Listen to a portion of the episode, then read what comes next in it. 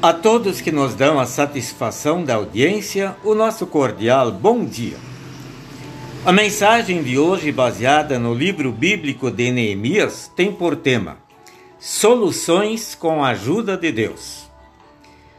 Quando chegou a Jerusalém, depois de um período de exílio, o profeta Neemias saiu pela cidade, observou o muro derrubado e pensou em soluções para o problema.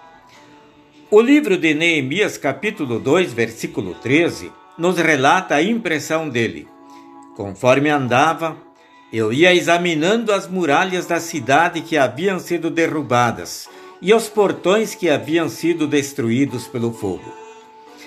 Do mesmo modo como Neemias, Reinaldo, um senhor que frequentava uma igreja, notou que uma família participava dos cultos mas não permanecia para tomar um cafezinho nem conversar com os irmãos na fé. Preocupado com este fato, foi falar com o pastor sobre o assunto.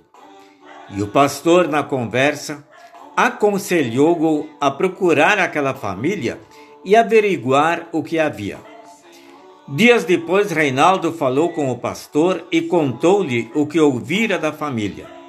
Não havia problemas mas eles eram encabulados e pensavam que ninguém da igreja simpatizava com eles.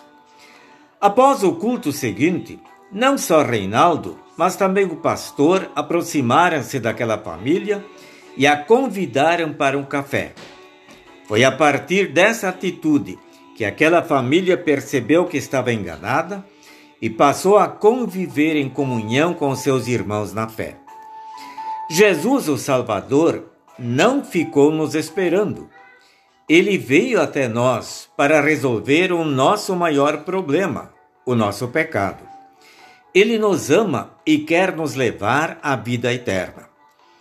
As pessoas e seus problemas estão por aí, ao nosso lado. Como cristãos que querem o bem, vamos procurar, com a ajuda de Deus, contribuir para aproximarmos as pessoas e mostrar-lhes o amor com o qual já fomos amados. Amém.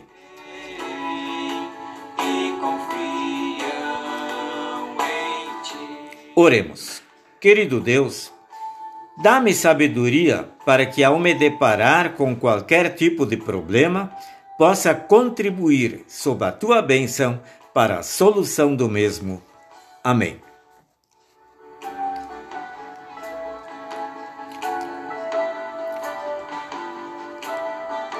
O autor das mensagens desta semana é o pastor Egon Martins Eibert, e essas mensagens estão registradas no devocionário 5 Minutos com Jesus, edição especial.